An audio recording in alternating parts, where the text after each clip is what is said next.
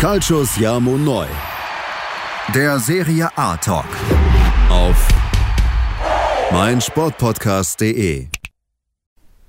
Buonasera, liebe Tifosi, ist wieder Calcius Jamo Neu, der Serie A Talk auf meinsportpodcast.de. Mein Name ist Sascha Bahn und ich begrüße wieder meinen Serie A Experten, René Steinhuber. Hallo René.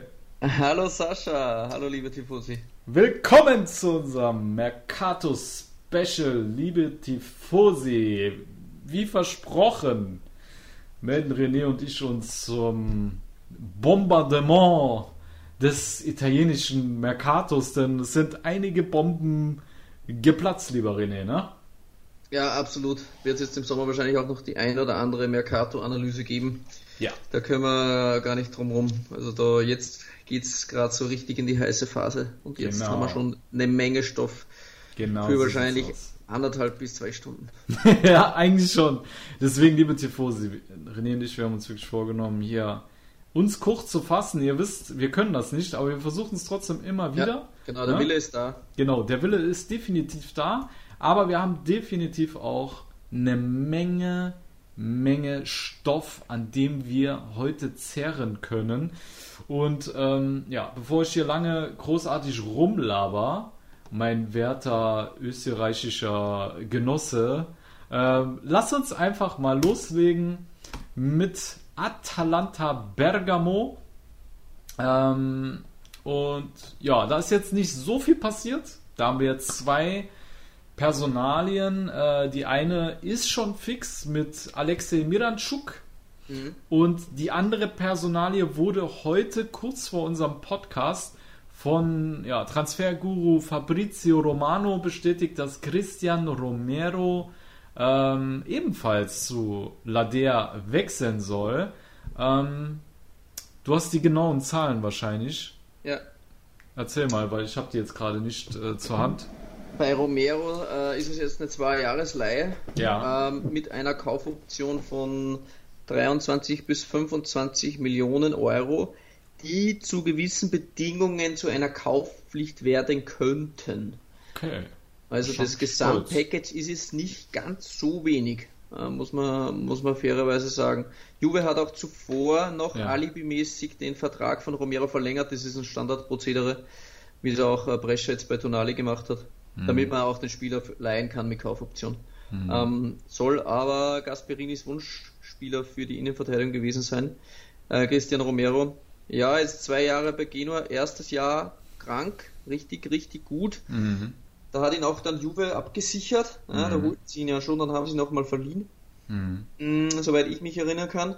Und jetzt im zweiten Jahr, ja, war auch Genua richtig scheiße, muss man auch fairerweise sagen. Also da lief es ja. halt dann nicht mehr ganz so rund. Genau. Ja, also Romero sah natürlich in diesem Chaos auch nicht gut aus. Er persönlich hat gute Statistiken sammeln können, aber ja, wenn, wenn der Rest um dich herum untergeht, dann bleibt Fußball am Ende auch ein Mannschaftssport, äh, der auch deine Leistung mit runterzieht. Ähm, daher irgendwo auch verständlich, dass Romero den äh, nächsten Step gehen möchte. So aus der Sicht von Atalanta finde ich aber ein sehr, sehr guter Transfer, weil äh, Romero auch ein sehr ähm, nicht sehr, sondern ein, ein richtiger Mentalitätsspieler auch ist, der eine sehr positive Körpersprache hat und ähm, ja, für mich, also mir kommt es jetzt so ein bisschen vor, als äh, hätte man eingesehen, so das wird mit äh, Caldara nichts mehr und äh, wir geben unser Geld jetzt besser mal für jemand anderes aus. Ja. Weil ich meine, man hat jetzt gegen äh, PSG nochmal gesehen, Alter. Das, ah, mit Caldara kannst du eigentlich nicht so wirklich rechnen, ne? Mhm. Ja, ja, echt, muss man sagen, post-Corona hätte man eine Flop 11 gemacht, wäre wahrscheinlich da Caldara drinnen gewesen, echt massive ja. Patzer dabei gewesen, ja. hat wirklich in vielen Spielen sehr schlecht ausgesehen, auch wo mm. er mhm. einfach mal daneben geschlagen hat, der Stürmer durchgelaufen ist oder, mm. also auch unglückliche Szenen. Ja, ist eben, war ein ähnlicher Deal wie, wie mit Romero, dabei ist er 18 Monate geliehen, dann mit einer Kaufoption. Da wird wahrscheinlich dann Bergamo dann äh, die Qual der Wahl haben, wer sich dann halt in der diesjährigen Saison besser entwickelt, den werden sie dann vielleicht auch holen. Obwohl Romero ja noch ein Jahr länger geliehen ist. Ne? Ja, auf jeden Fall. Caldara ja nur noch eins. Er ist halt, was bei Romero ist, er ist halt schon wieder übertrieben brutal im Zweikampf. Mhm. Also wenn ja. da die gelben Kartenstatistiken ansiehst, also fast in jedem zweiten Spiel eine gelbe Karte. Ja. Vor allem, vor, vor, allem der Typ, der anti antizipiert auch richtig stark. Ich meine, es war eigentlich auch mal in der Zeit, bevor Caldara sich so schwer verletzt hat, auch eine große Stärke von ihm. Ähm, und Romero könnte die jetzt wirklich mal in die Waagschale werfen. Nur ja, Alter, für Caldara sieht es jetzt natürlich dunkler aus, weil er wird dadurch in der Hierarchie mit Sicherheit äh, eine Etage runterrutschen, dadurch, dass jetzt äh, auch noch ein Christian äh, Romero äh, in den Kader stößt. Ne? Und ja, dann würde ich sagen, haben wir die Personalie jetzt mal abgeschlossen. Dann lass uns noch kurz zu Alexei Miranchuk kommen, weil äh, eigentlich ja viele gedacht haben, der geht zu Milan. Also wurde er äh, sehr mit äh, dem AC Mailand in Verbindung gebracht, auch mhm. äh, durch ähm, Berichte von Di Marzio. Ja, und am Ende landet er ziemlich überraschend bei Atalanta. Was sagst du zu dem Transfer? Und äh, was denkst du, welche Absicht äh, steckt dahinter, dass man ähm, den russischen Nationalspieler äh, nach Bergamo gelotst hat? Ja, Miranchuk hat mein Podcast, glaube ich, vor einem Monat äh, schon genauer analysiert, äh, mit mhm. Stärken und Schwächen. Mhm. Ähm, ist ein sehr interessanter Mann. Ich habe halt damals gesagt, bis zu der Recherche kannte ich den Spieler nur vom Hören sagen, da er auch bei größeren Vereinen schon im Gespräch war. Ja. Habe mich dann äh, mit ihm beschäftigt, habe auch einige alte Spiele, Kurzausschnitte gesehen, habe mir Videos angesehen und ich war da vom ersten Augenblick extrem begeistert vom Spieler Alexei Miranchuk, nicht, nicht zu verwechseln mit seinem Zwillingsbruder, der ebenfalls in Russland spielt. Genau. Ähm, ja, was kann man zu Miranchuk noch sagen, die den Podcast nicht gehört haben? Er ist ein exzellenter Freistoßschütze. Also mhm. Miranchuk ähm, kann extrem gute tödliche Pässe spielen und ist in der Offensive sehr, sehr flexibel kann am rechten Flügel spielen, kann Mittelstürmer spielen. Äh, seine Hauptposition in Russland war das offensive Mittelfeld, kann aber auch die hängende Position spielen am linken Flügel. Also kann wirklich überall eingesetzt werden. Mhm. Wenn man jetzt auch seine Statistik im Vorjahr nimmt, hat er da im offensiven Mittelfeld, wo er zumeist eingesetzt wird, in 27 Spielen 12 Tore und 5 Assists. Mhm. Das ist schon wieder, das ist ein kranker Wert eigentlich. Klar ist es nur Russland, das haben wir auch damals angesprochen, aber es ist ein typischer Bergamo-Transfer jetzt ohne großes finanzielles Risiko sich einen sehr mh, mm, hoch veranlagten Spieler, der technisch stark ist, zu holen, weil du mich gefragt hast nach dem Beweggrund oder wo ich glaube, ähm, ja, wir wissen jetzt auch noch nicht, wie es mit Ilicic weitergeht, äh, wie sich das Ganze entwickelt. Natürlich hat er bei weitem nicht die Geschwindigkeit von einem Ilicic, hm. aber er hat schon technische Beschlagenheiten, die da vielleicht im hängenden Part so neben Papu Gomez ähm, nicht schlecht funktionieren können. Ich sehe ihn da so ein bisschen hinter Zapata und glaube schon, dass er da mit Malinowski vielleicht äh, sich da so ein Duell geben wird um, um einen Stammplatz. Aber mal schauen, ja, was denkst absolut. du? Ja, also ich denke, es ist genauso wie du, hast du sehr gut zusammengefasst. Ähm, Miranchuk ist sehr flexibel vorne einsetzbar und äh, er interpretiert seine Rolle, auch wenn er auf dem rechten Flügel ähm, eingesetzt worden ist bei, bei Lokomotive, hat er ihn immer so hängend gespielt, den Part. Ne? Hinter Eda, dem ähm, äh, absoluten Sturmführer bei den Russen, äh, hat er immer so den hängenden Part gespielt. Er ist ähnlich wie Ilicic, hat einen sehr starken linken Fuß, ist extrem kreativ, ist dribbelstark auch, genauso wie äh, Ilicic. Daher glaube ich so, klar, Ilicic bleibt einzigartig, aber ich glaube, ja. vom Spielerprofil sind die beiden sich recht ähnlich. Ähm, was man aber, äh, wie heißt es, dem Russen zugutehalten muss, ist, dass er gegen den Ball, und das finde ich interessant, wesentlich stärker ist wie Ilicic. Ja, er hat ähm, 2,3 abgefangene Bälle pro Spiel. Das sind mehr als doppelt so hoch äh, oder so viel wie beim Slowenen. Und ähm, Wallner ist er sehr, sehr zweikampfstark. Der hat durchschnittlich 4,8 Balleroberungen pro Spiel und davon 3,1 in der gegnerischen Hälfte. Und das ist ja eigentlich perfekt für Atalantas äh, Pressing, ja, die mhm. da vorne alles zupressen. Und von daher glaube ich gegen den Ball, wenn er, wenn er diese Statistiken auch in der Serie A bestätigen kann, ist ja nochmal ein anderes Niveau. Aber wenn er das kann, dann passt er gegen den Ball. Also glaube ich sogar noch besser ins System wie ein Ilicic, wobei man Ilicic auf jeden Fall zugestehen muss, dass er mit Sicherheit am Ball noch eine Liga über Miranchuk spielt. Aber ich finde den Transfer sehr, sehr, sehr spannend. Und angesichts der Ablöse eigentlich machst du nichts falsch an ja. Stelle von Ladea, ne? Ja, genau. Alles klar. Gut, dann würde ich sagen, ähm, schließen wir Atalanta ab und kommen zur Roma. Denn mhm. auch bei der Roma hat es einen Transfer gegeben. Und zwar wechselt der gute alte Petro von, äh, vom FC Chelsea zu Roma. Hast du da auch die, die, die Zahlen? War der ablösefrei? Kann das sein? Ja, der war ablösefrei. Ja. Der war ablösefrei, okay. Und liebe Tifosi, wir haben für euch einen absoluten Chelsea-Experten befragt was er äh, oder, oder wie Petro sich ähm, in zuletzt bei Chelsea so geschlagen hat. Und äh, er hat mir zu diesem Thema zwei Audios fertig gemacht, die ich euch natürlich nicht vorenthalten möchte. Schnitt. Jetzt muss ich die erstmal finden. Du hast sogar zwei Audios von ihm. Ja, ja, aber die sind kurz. Die sind beide okay. sehr kurz. Ich muss jetzt mal gucken wo die sind, weil wir hatten noch danach die Rede. Warte, ich guck mal. Ah ja, da sind sie. Der Pedro hat ja äh, fünf Jahre bei uns gespielt und äh, man muss sagen, der hat auf jeden Fall unser Team bereichert. Ähm, ist sehr, sehr, sehr, sehr dribbelstark und ähm, man bekommt eigentlich den Ball nicht weg von ihm als Verteidiger. Äh, der ist sehr, sehr flink, sehr schnell und ein sehr, sehr intelligenter Spieler und ähm, dazu auch noch abschlussstark. Ähm, da war ich selbst überrascht. Ich dachte eher so, der wäre der Vorbereiter, aber der hat auch einige wichtige Tore für uns geschossen und sehr, sehr schöne Tore geschossen.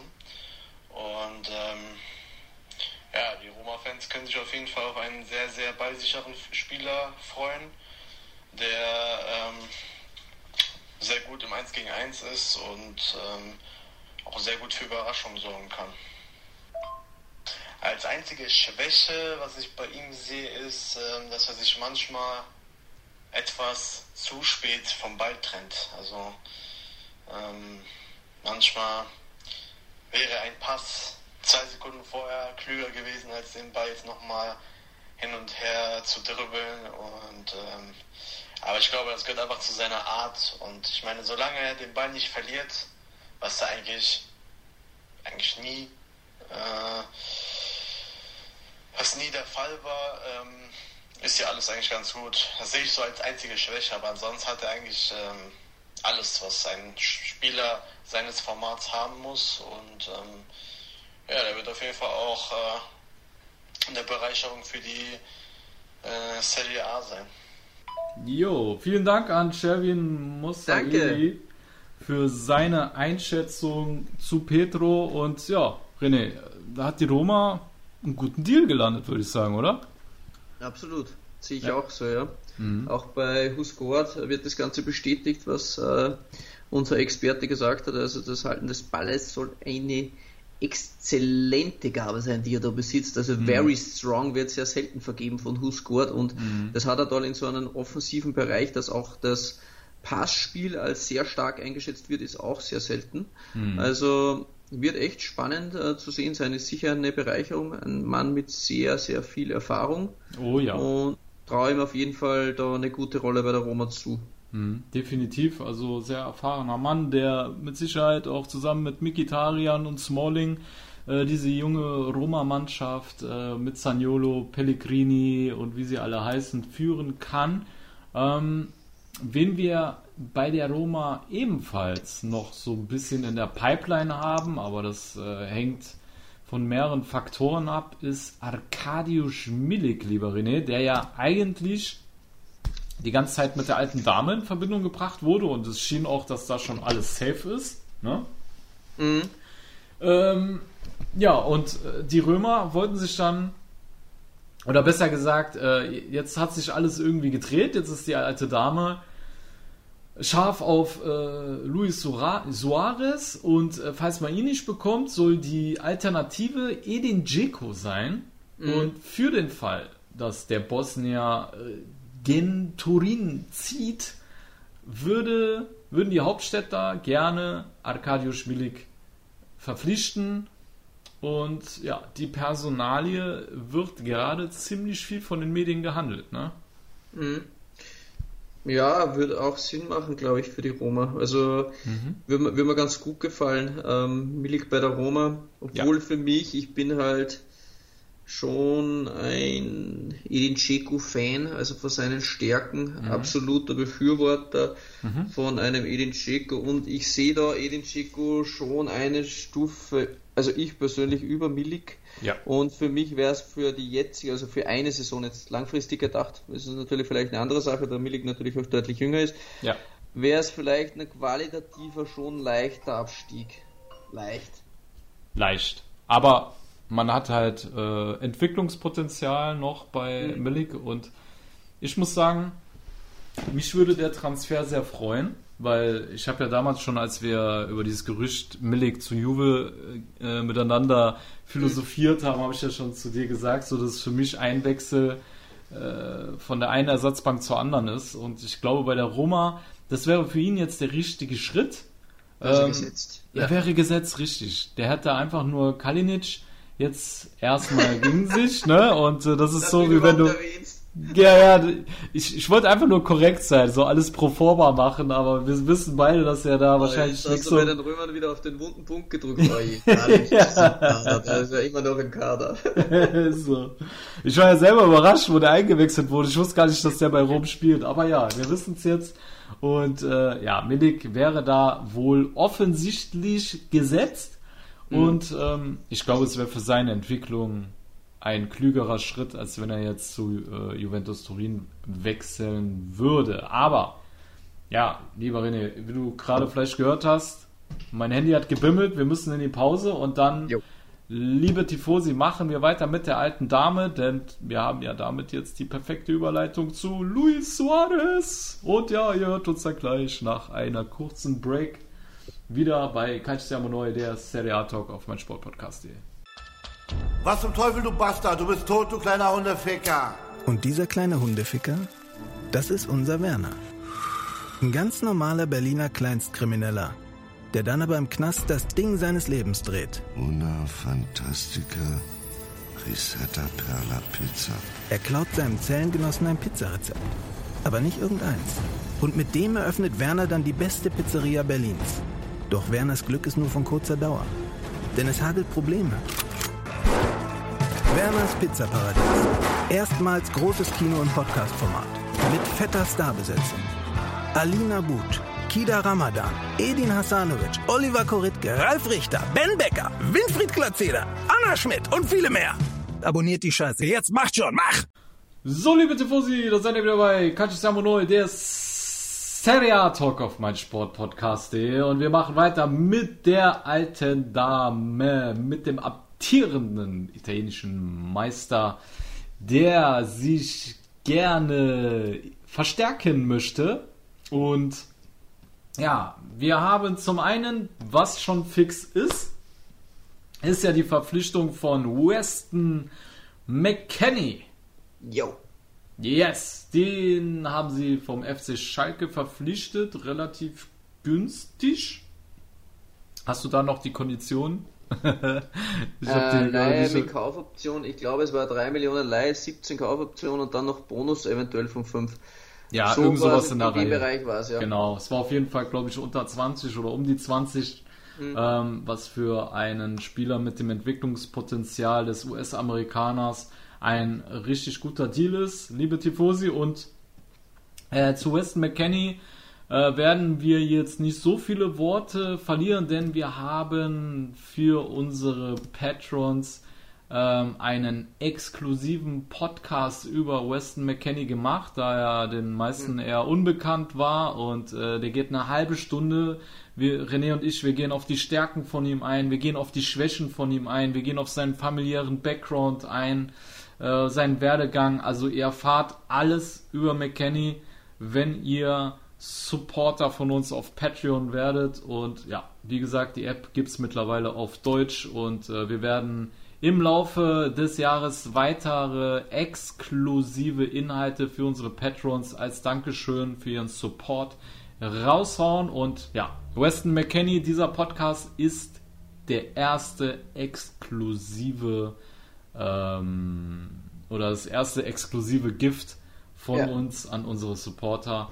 Daher, genau. genau also der wird auch nicht öffentlich kommen, also nur, dass genau. die Leute das wissen. Wir hatten jetzt auch Manuel Scavone eben im Interview, da war auf der Patreon-App das Interview schon drei, vier Tage bevor genau. es öffentlich geworden ist, quasi als genau. Patreon hat man auch den Vorteil, gewisse Blogs drei, vier Tage vorher zu hören. Das ist halt Richtig. ein kleines Dankeschön, dass das ein bisschen Vorteil ist genau. für die Patreons. Aber 99% unserer Produkte, Podcasts, Blogs und sonst irgendwas kommen auch äh, öffentlich und wir posten es dann eh immer wieder auf, auf Instagram. Aber wie genau. gesagt, Patreon werden ist ganz einfach, hat der Sascha gerade erklärt, und ab genau. einem Euro im Monat ähm, kann man auch schon bei uns Patreon werden und hat sämtliche Vorteile, die es gibt. Genau, so sieht es aus. Deswegen, McKenny, klammern wir aus und ja, wenden uns dann dem neuesten Gerücht zu. Und zwar versucht Andrea Pirlo anscheinend einen neuen Mittelstürmer zu installieren und der soll Luis Suarez halten, René. Äh, heißen. Ja, das ist mal ein Name. Hm? Ja, oder? Da gibt selbst mir einer flitzen. Als ich das Gerücht gelesen habe, ich gedacht, hm, Mashallah, Mashallah, ja, lass den mal rüberkommen, so, ja. Was ja, ein Wahnsinn. geiler Sack. Was ja. ein Name. Also mhm. für mich, vom Namen, vom Standing, von der Klasse, ist Lewandowski aktuell wahrscheinlich der beste Neuner in der Welt und dann kommt Luis Suarez für mich. Aber das ist nur meine Meinung und es gibt viele gute Stürmer, aber Suarez ist für mich aller, allerhöchstes Regal. Aber ja. bevor ich dazu zu viel erzähle, möchte ich noch die Juventus-Legende. Äh, wir sprechen jetzt nicht von Chiellini, aber er ist auf einem ähnlichen Standard wie. höher, höher, höher wie Chiellini. Viel höher. Entschuldigung. Ja, ja, ist so. Das werden wir gleich wieder belehrt beim nächsten Mal. Ist ähm, so. René Fandner vom Juventus Club DOC Vienna. Der Kerl ist jede Woche scheinbar im Urlaub. Auch dieses Mal ist er wieder im Urlaub. Spielt der René Wandner und aus einem wunderschönen Urlaubsdomizil lässt er uns eine Nachricht dazu Luis Suarez und zur Alternative Edin Dzeko. Wir hören da mal rein. Ja. Servus Jungs, ich grüße euch wieder mal aus dem Urlaub, aus den Bergen in Kärnten. Wunderschönes Wetter auf 2000 Meter und äh, ich freue mich natürlich wie alle anderen auch auf die neue Saison. Ähm, was fehlt uns noch bei Juve? Ja, ein Stürmer, einen neuen, wenn man so will.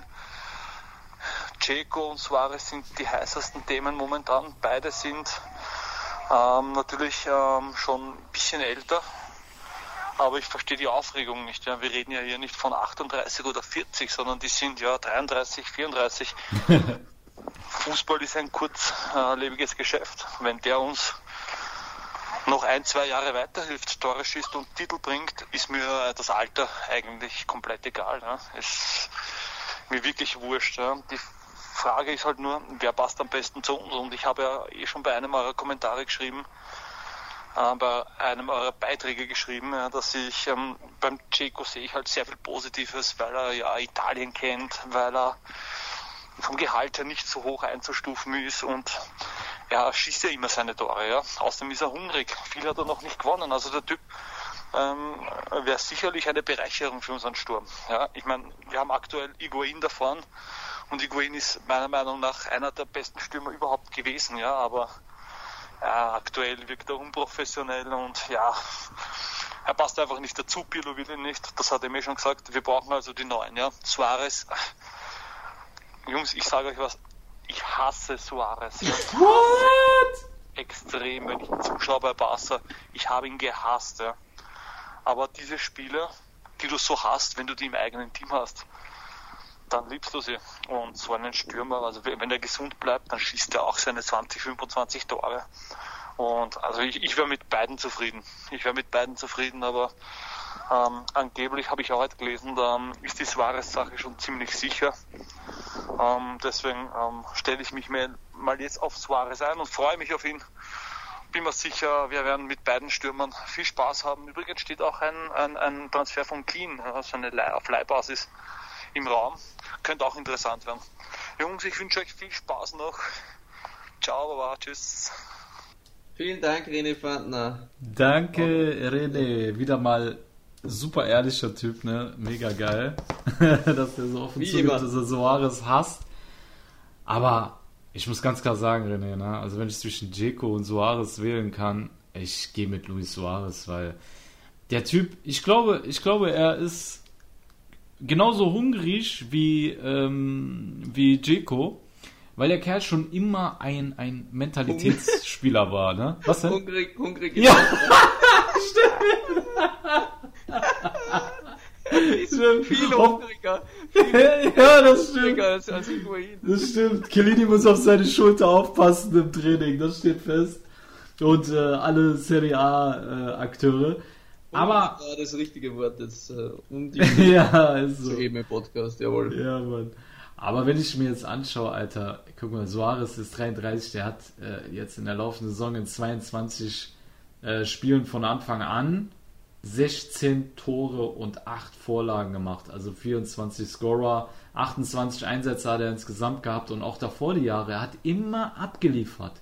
Egal in welcher Verfassung Barca jetzt gerade war, er hat abgeliefert und ich äh, bin jetzt auch kein großer Sympathisant von ihm, ja. Also muss ich ganz ehrlich sagen, aber ey, geiler Kicker, Alter. Also wenn, wenn Juve da wirklich die Auswahl hat, Alter, für die, für die Ambitionen, die Juve hat, muss, muss man Suarez holen und sieht ja auch gerade danach aus. Oder was denkst du über ihn? Außer, dass er ziemlich ja. hungrig ist. ja, also ich bin auch äh, bei dir. Also ich würde auch Checo im Sturm richtig gut finden, aber Luis Suarez, also das ist oberstes Regal. Also ja. mehr geht ja. nicht. Der Typ, also Wahnsinn. Also wenn man sich das anschaut, der hat in La Liga in 191 Spielen 147 Tore und Krank. 74 Assists. Krank. Also es sind 200, über 220 Scorer. Also das ist ja Wahnsinn. Das ist ja mhm. Wahnsinn. Der Typ mhm. ist irre, hat in seiner gesamten Karriere in, 600, in ein bisschen über 600 Spielen 400 Tore und 230 Assists. Wahnsinn. Also der, hat auch 113 Spiele fürs, für Uruguay gemacht, fürs Nationalteam, ja. knapp 60 Tore. Also das ist einfach ein Monster, dann auch noch so mannschaftsdienlich dann ja, noch genau. dazu. Gegen den Ball vor allem. Ne? Ja, ja spielintelligent. Also der wird dann auch Meter machen, die vielleicht gerade Cristiano Ronaldo und Dybala vielleicht weniger machen. Also, pff, äh, also ich kann mir eigentlich wirklich nicht keinen besseren vorstellen als Luis Suarez für Juve. Das würde sie nochmal auf eine andere Stufe hieven. Und ich frage mich auch, was zum Teufel mit Barcelona da gerade los ist. Also das mit Messi und so, das klammern wir jetzt mal alles aus. Also ich glaube, die Hütte mhm. brennt ja lichterloh. Ja. Aber der Typ hat, der Spieler, Suarez hat auch noch ein Jahr Vertrag und es ist tatsächlich, steht im Raum, dass Juve den ablösefrei bekommt, weil sie seinen Vertrag auflösen. Ja, ich kann Was? den Vertrag auflösen bei irgendwelchen Spielern, die überhaupt keine Rolle spielen. Ich kann bei einem Alexis Sanchez den Vertrag auflösen, weil den Manchester ja nicht braucht, der dort keine Rolle gespielt hat. Ich kann den Vertrag auflösen bei Mikitarian, äh, weil der keine Rolle gespielt hat bei Arsenal. Aber bei Luis Suarez, Krass. selbst wenn der 33 ist und noch ein Jahr Vertrag hat, also ich sag mal, 25 Millionen oder so für so ein Kaliber, das zahlt doch normal gleich mal ein Engländer oder sonst irgendwas. Also, ja. das Luis Suarez. Ja, Alter. Also, wir sind hier nicht bei, was nicht, ähm, beim Straßenmusikanten von nebenan. Luis ja. Suarez. Also ich ja. glaube, die Statistiken haben wir gerade aufgezählt. Also ja. es soll ja jetzt eventuell auch eine symbolische Ablöse geben. Hm. So keine Ahnung, ein Euro oder so. ja, ja wirklich, sowas steht im Raum. Ich weiß nicht, ob es vielleicht ist, auch, äh, weniger als ein Euro. Aber Diggi, eine Sache habe ich noch. Und zwar, Suarez kommt als Mittelstürmer. So, wenn Pirlo 4-3-3 spielt, was machst du mit dem Dybala? Naja, das wird eh schon länger gehandelt, dass Pirlo da nicht so der Dybala-Zentrumsmensch ist und er möchte gerne um ein bisschen umschulen. Willen. Oh nein, nicht wieder diese Umschulerei von Dybala. Weißt du, was passieren wird? Oh. Der arme Kerl, der kriegt doch keine Ruhe da, ne? Ja, der wird keine Ruhe kriegen. Ich glaube tatsächlich, dass sollte Suarez kommen Und er wird schon Dybala natürlich eine Zeit lang testen und dann wird er mal ein bisschen was anderes und dann wird er so ein bisschen reingezogen, so ein bisschen Hängenspiel. Und dann wird sich herausstellen, es ist ja trotzdem wieder nicht die beste Position. Mhm. Und dann spielen sie dann Mitte der Saison mit Ronaldo, Suarez und Kulusewski. Und ja. Dybala kommt dann immer in Minute 60 und dann haben wir ja. wieder dasselbe Theater, wie wir es ja. schon mal hatten vor anderthalb Jahren.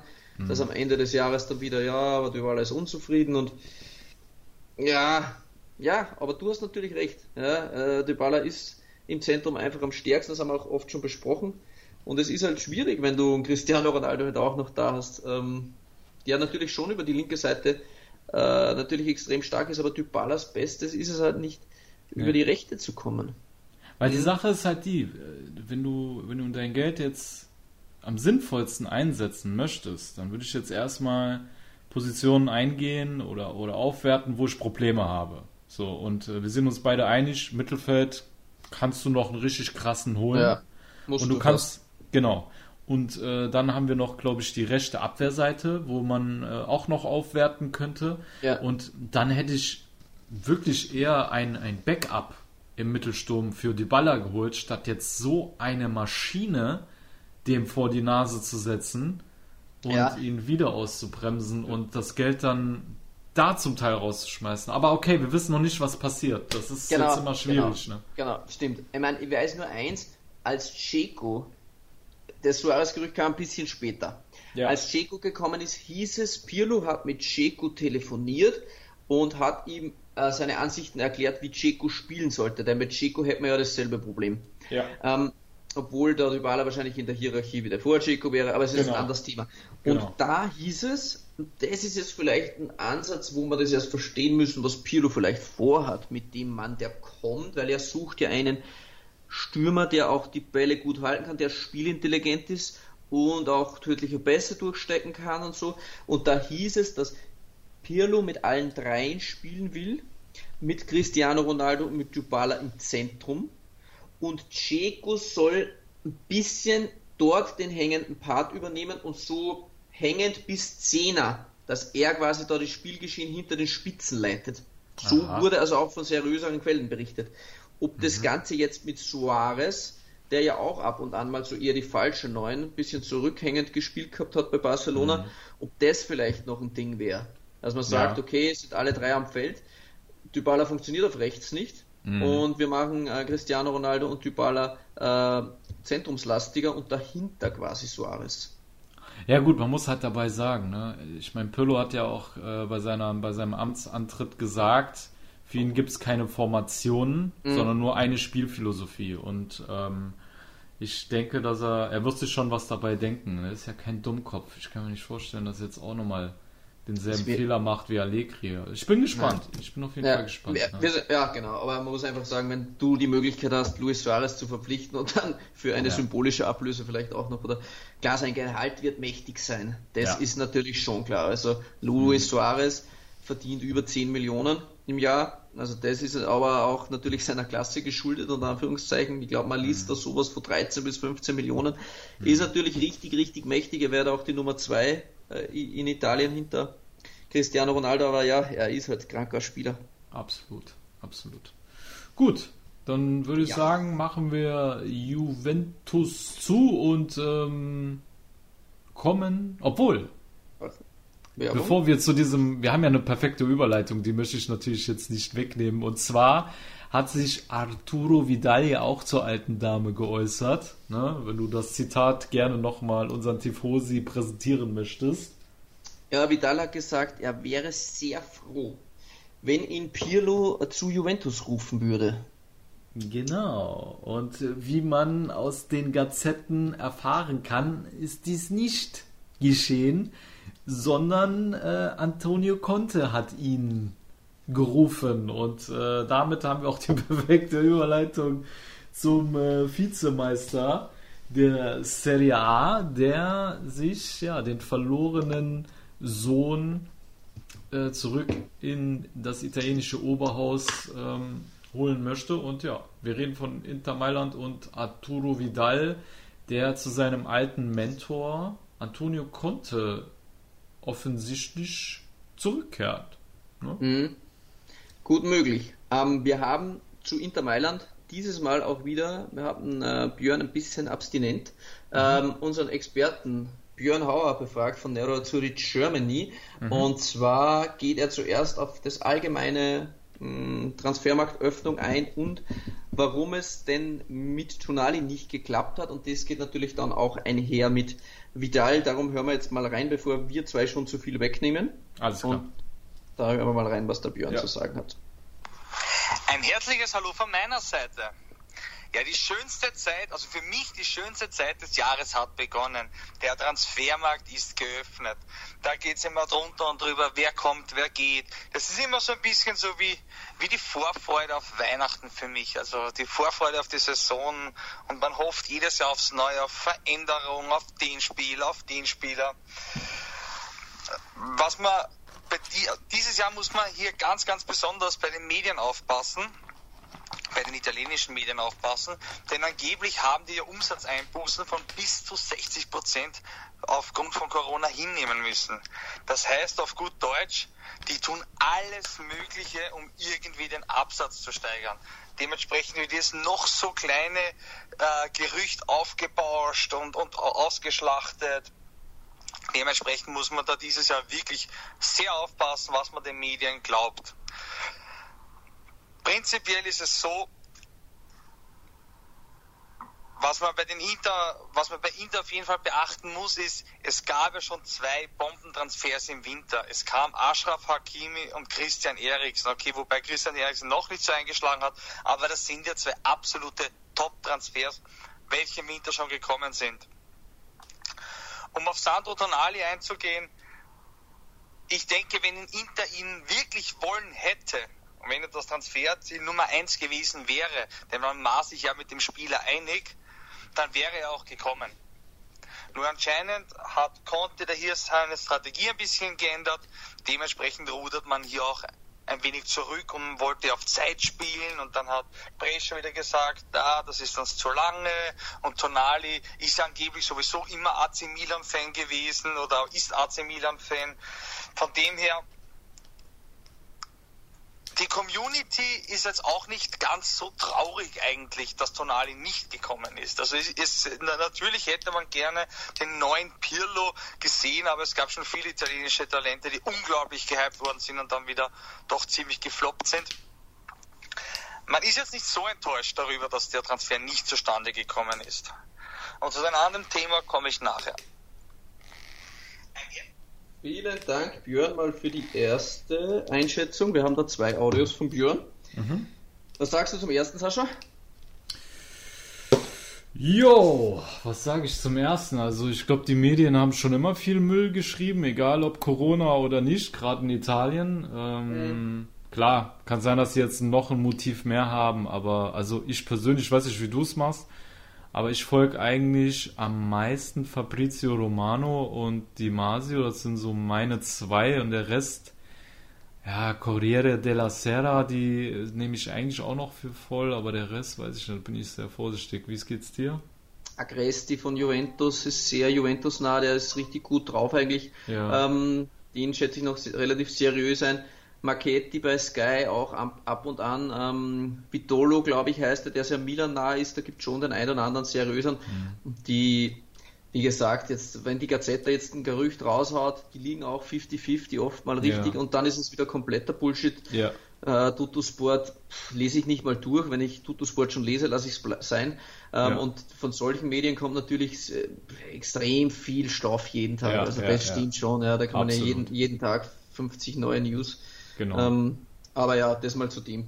Ja, aber äh, über Tonali muss ich ganz ehrlich sagen, ähm, der Björn meinte ja, dass äh, wenn Inter wirklich ernst gemacht hätte, dann wäre er hingegangen. Also wie Breschas äh, Präsident jetzt gegenüber den Medien offenbart hat, äh, waren die sich einig und ähm, Tonali hat aber sobald er nur von dem Angebot der, des AC Milan gehört hat, war der komplett hin und weg gewesen. Da waren ja auch Mannschaften wie Barca dran und Manchester United und alles. Und ähm, ich meine, wir können jetzt viel rumspekulieren. Aber ich glaube, wenn jeder jetzt mal von sich selber ausgeht, und das sage ich jetzt nicht mal als, als Milanista oder so, weil Äh, wir Mailänder haben dasselbe mit Cassano damals erfahren. Als er bei uns gespielt hat und vom Interesse von Inter gehört hat, wollte der sofort weg. Und ich glaube auch, dass das, äh, auch wenn Tonali jetzt noch nicht das Trikot von Inter getragen hat, aber ich glaube, genau dasselbe ist jetzt auch in den Verhandlungen passiert. Und äh, ja, Milan ist reingekrätscht in die Verhandlungen und äh, ja, als Milan-Fan hat Tonali sich dann sofort dafür entschieden, für die Rossoneri ähm, das Trikot überzustreifen. Das kann man, glaube ich, kann jeder Fußballfan äh, aus menschlicher Sicht absolut nachvollziehen, oder? Ja, also das ist ja kein Gerücht, dass Tonali Milan-Fan ist. Er ja. hat ja in seinen frühen Interviews bei Brescia oft genug betont, dass er in der Kindheit äh, Milan-Fan war, dass Gattuso sein großes Idol ist. Das hat er, es gibt Eben. auch Kinderfotos, wir hatten das sogar in der Story, glaube ich, gestern, ja. ähm, wo Tonali mit 5, 6 Jahren schon die, die Trikots trug. Ja. Da, ich glaube, es hieß auch, die Masio hat berichtet, äh, Tonali wäre auch so professionell genug gewesen, das Angebot von Inter anzunehmen. Aber Inter war sich ohnehin mit Brescia noch nicht einig. Ja. Aber Björn hat vielleicht schon e-, recht, wenn er sagt, wenn Inter und in Bezug auf die Ablösesumme mit Brescia total ernst gemacht hätten, dann äh, wäre es vielleicht das Ding auch schon schneller über die Bühne gegangen. Aber da wären vielleicht auch andere Dinge notwendig gewesen. Äh, mhm. Äh, denn wie Ausilio sagt, Inter ist auch momentan gar nicht in der Verfassung, ähm, ein Investment, wie es äh, für Tonali notwendig gewesen wäre, zu tätigen. Ja. Weil sie dann einfach auch zu viele, viel zu viele Leute im Kader haben und die müssen auch erstmal eben jemanden abgeben. Ausilio mhm. hat ja auch bestätigt, Tonali ist ein Spieler, den sie schon sehr, sehr lange folgen und der ihnen äußerst gut gefällt. Aber mhm. ja, ähm, ich würde sagen. Zu lange gezögert, quasi. Ja, ja, ja, es hieß auch, sie haben um Aufschub gebeten, das hat auch der mhm. Björn gesagt, bis mhm. 10. September und dann war das Ding dann aber auch endgültig für Brescia und für den Spieler erledigt. Aber ah, okay. das ist ja nicht der einzige Name. Mhm. Björn stürzt sich jetzt noch ein, auf eine Unmenge von Spielern und da, schauen, da, filtern wir jetzt dann mal zum Ende noch ein paar raus. Also wir hören jetzt da Björns Einschätzung noch zu möglichen Kandidaten, die im Gespräch sind und die kommen könnten oder noch gehen. Mhm. Vidal, Chiesa, Messi, Kante, Damian, Kolarov. Das sind alles Namen, die derzeit mit Inter in Verbindung gebracht werden. Wobei man das Thema Messi, glaube ich, Stand jetzt schon wieder sehr beiseite schieben kann. Denn angeblich bleibt jetzt auch noch ein Jahr in Barcelona. Ausilio hat ja den ganzen auch einen, einen, einen Balken vorgeschoben, hat gesagt, es kommt kein Messi, es kommt kein Kante, es kommt kein Chiesa. Mag gut möglich sein. Ich denke, dass Inter, wenn dann, zuerst verkaufen muss. Denn es kommen unglaublich viele Spieler zurück. Es kommt ein Peresic zurück, es kommt ein Nainggolan zurück, es kommt ein Dalbert zurück. Und es kommen einige Jugendspieler zurück, es kommt ein Jean Mario zurück. Ähm, ob man wirklich für die Spieler alle noch Verwendung hat, wage ich zu bezweifeln. Den einzigen, den man da vielleicht irgendwie einbauen könnte, ist ein Racha Nainggolan oder vielleicht auch ein Peresic, wobei ich glaube, dass alle Spieler, alle die genannten Spieler, die zurückkommen, dass da versucht wird, die auch wieder loszuwerden, genauso wie einen Gagliardini. Deswegen muss man hier mal abwarten, was wird verkauft, wie viel Geld kommt rein und dann kann man wirklich noch schauen, startet man eine Transferoffensive. Kolarov scheint so gut wie fix zu sein. Kolarov ist einer meiner absoluten Lieblingsspieler. Also wenn der vor ein paar Jahren gekommen wäre, wäre ich der glücklichste Mensch der Welt gewesen. Wobei ich jetzt auch sagen muss, mit 35 spielt der alte Herr noch immer einen guten Fußball und jetzt hat man mit Ashley Young quasi 70 Jahre auf der linken Seite, 70 Jahre Fußballerfahrung. Muss nichts Schlechtes sein, wenn sie die beiden Herrschaften hier abwechseln, kann das eigentlich recht gut funktionieren. Deswegen einfach mal abwarten. Ich denke, es wird aber noch ein Mittelfeldspieler kommen. Vielleicht wird es jetzt wirklich vital. Es schaut ja alles danach aus, als würde wirklich Arturo Vidal ein Interspieler werden und er unterschreibt einen Zweijahresvertrag mit sieben Millionen Nettogehalt angeblich. Einfach mal abwarten, aber es wird ganz sicher noch ein Mittelfeldspieler kommen und es wird ganz sicherlich auch noch ein zweiter großer körperlich starker Stürmer kommen, damit man quasi ein Pendant zu Lukakus, äh, zu Lukaku Lautaro hat, hat man dann quasi Sanchez und Giroud zum Beispiel. Aber es wird sich sicherlich noch einiges tun bei Inter. Nur wie teuer das Ganze werden wird und äh, wie viel Star-Charakter die Zugänge haben werden, das liegt jetzt daran, wie viel Geld kann man mit den Rückkehrern erwirtschaften und dementsprechend müssen wir ja auch noch abwarten. Aber wir sind garantiert in ein paar Wochen schlauer. Ich gebe zurück an euch. Ich wünsche euch was. Tschüss, Baba. Tschüss, Baba, lieber Björn. Jo, Vielen Dank. Tschüss. Ja, vielen ja Dank, wirft uns da 30 Namen um die Ohren. Oh, jetzt wird der Podcast wahrscheinlich drei Stunden dauern. Aber wir versuchen das jetzt mal ein bisschen zu filtern. Ja. Lieber Sascha. Also, also Kolarov scheint relativ konkret. Deine Meinung zu Kolarov? Also Kolarov muss ich sagen, hat mich direkt an äh, Marcos Alonso erinnert. Ich glaube, äh, Antonio Conte steht einfach auf äh, Flügelverteidiger, die ähm, technisch sehr begabt sind, die äh, starke Standards schießen können.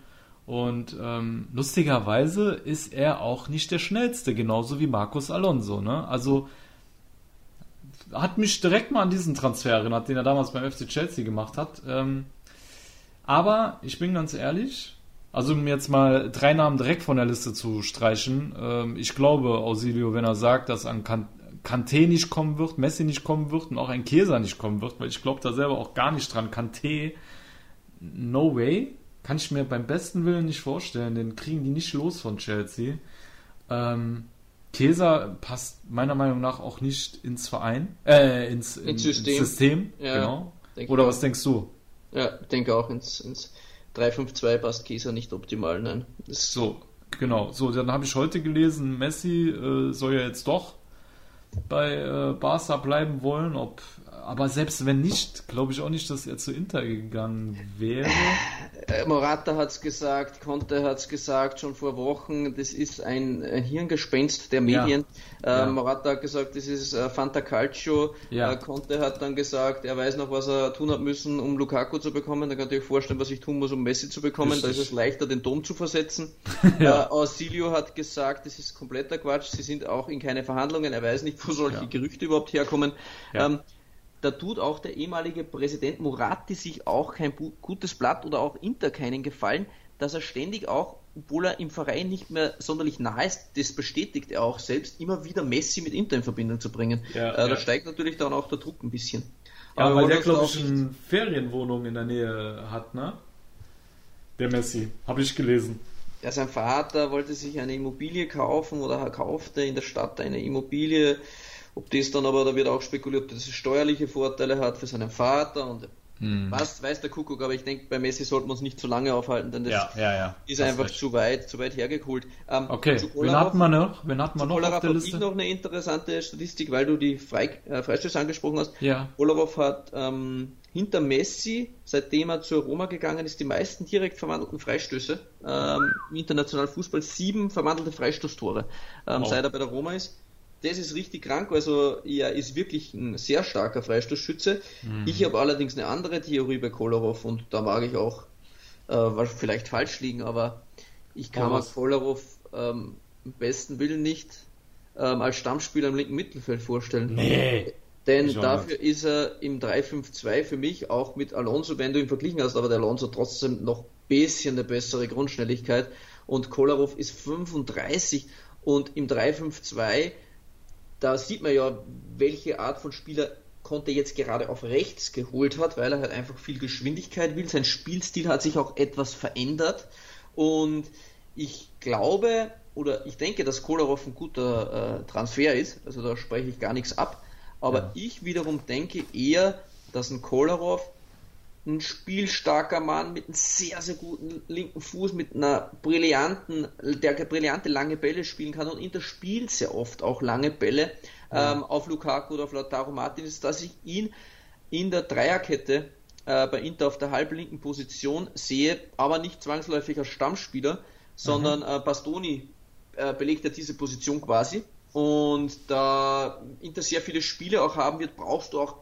adäquat starke Backups. Und bei Inter war es oftmals so, dass dann gleich mal, wenn ein, zwei Innenverteidiger fehlen, dann hat gleich mal Ranocchia gespielt. Jetzt ohne Witz. Also, ja, weißt du, da, ja. da, sind ja irgendwelche Leute reingerutscht. Skriniar ja. passt auch nicht in die Dreierkette. Und ich glaube, dass es einfach auch mehr braucht, also flexible Spieler, um auch in der Breite sich besser aufzustellen. Also ich sehe da Kolarov vielleicht als Bastoni-Backup, vielleicht kann Bastoni, ist der auch flexibler und kann auch rechts neben Defray spielen, Kolarov mal links, Defray zentral, mm, dann ist er mal wieder ein Spiel auf der Bank, dann kann er vielleicht schon mal in einem Spiel, wo man schon 2-0 vorne ist, auf der linken Seite den linken Mittelfeldspieler ersetzen. Inter rückt zurück, bildet eine Fünferkette, dann ist auch Kolarov wieder stark äh, defensiv. Aber ich glaube nicht, dass er die linke Mittelfeldposition, wie sie ja jetzt quasi Björn gemeint hat, dass er mit Ashley Young ähm, die linke Mittelfeldoption sich teilen wird. Kann schon sein, dass er das ab und an spielt, aber ich sehe da nicht den Beackerer der linken Außenbahn mit Kolarov. Also was ich ganz klar über Kolarov sagen muss, der wäre mir einfach nach hinten zu schlecht.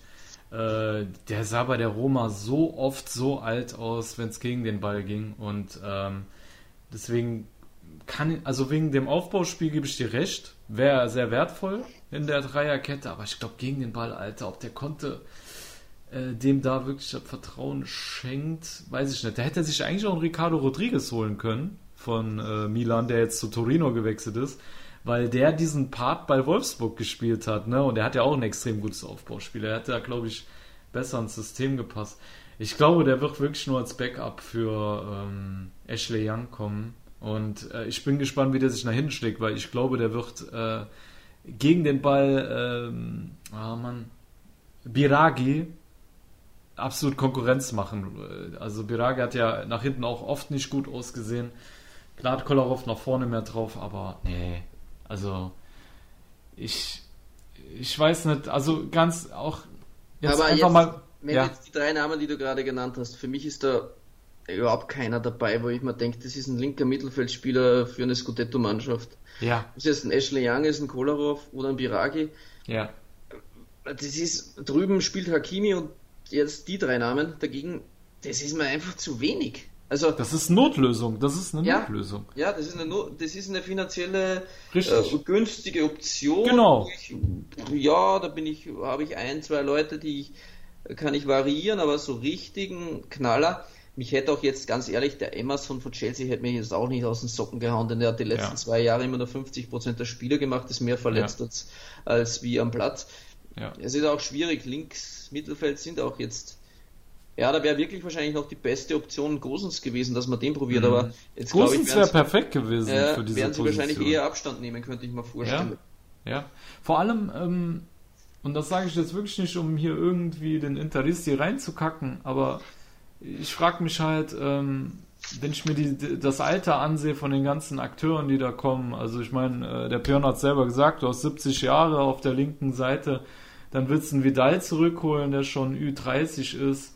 Ähm, dann hast du einen Godin, der, der Ü30 ist. ist. Ja, also das ist ja. nicht perspektivisch gedacht und klar, man versucht Antonio Conte seine Wünsche zu erfüllen, aber auf der anderen Seite muss man halt auch sagen, dass dieses äh, Projekt sehr kurzfristig gedacht ist und ähm, ja, du erfüllst Antonio Conte seine Wünsche, aber handelst eigentlich gar nicht mehr im Sinne des Vereins, weil mhm wenn das vor, vor die äh, Wand rennt mit Conte, ja, und der verpisst sich, dann hast du da einen überalterten Kader, äh, die, ja, wo wirklich überalterte Spieler sind. Und dann frage ich mich auch, wie hungrig sind die denn noch? Mhm. Ja. ja. Wie hungrig sind die alle noch? Ja, man muss ja schon sagen, ja. Es ist eben Handanovic 36, Sanchez ist Ü30, ja, Neangolan hat jetzt zurück, weiß man noch nicht, wie das weitergeht, auch ja. Ü30. Ja. Ähm, die anderen hast du eben angesprochen. Und es ist jetzt wirklich, wenn man jetzt sagt, Conte muss auch quasi mit dem Alter des Kaders und mit den Anforderungen, die er auch am Transfermarkt gestellt hat, dann sind das seine Wunschspieler, sonst wäre er wahrscheinlich nicht geblieben, ja? ja. muss er nächstes Jahr Meister werden. Ja. Und wenn er es nicht wird, geht er wahrscheinlich ohnehin freiwillig, dann hätte er jetzt fast das Handtuch geworfen. Ja. Äh, wir kennen ja Conte, wenn er gerade, wenn ihm irgendwas nicht gefällt, dann ist er weg. Oder Inter wirft ihn hin, denn äh, jetzt haben sie ihn den Kader zusammengestellt, wie er ihn wollte, und es hat wieder mhm. nicht funktioniert. Dann hast du wirklich ja, vielleicht noch ein Jahr die Möglichkeit, nochmal voll anzugreifen, aber dann mhm. ist wahrscheinlich der Kader mit sechs, sieben Leuten komplett überaltert und da musst du ja. komplett neu austauschen. Also es ja. ist wirklich, wie du es gesagt hast, ja eher eine kurzfristige Option. Jetzt sich mhm. gegen Tonali auszusprechen und für einen Vidal, mhm. das spricht ja auch schon irgendwie Bände. Aber ja. gut. Ist spannend. Ist, ist spannend. Auf jeden Fall spannend. Ist etwas ja. Druck natürlich da für Antonio ja. Conte. Absolut, absolut. Aber René, ich würde sagen, wir gehen mal in die Pause, weil. Ja.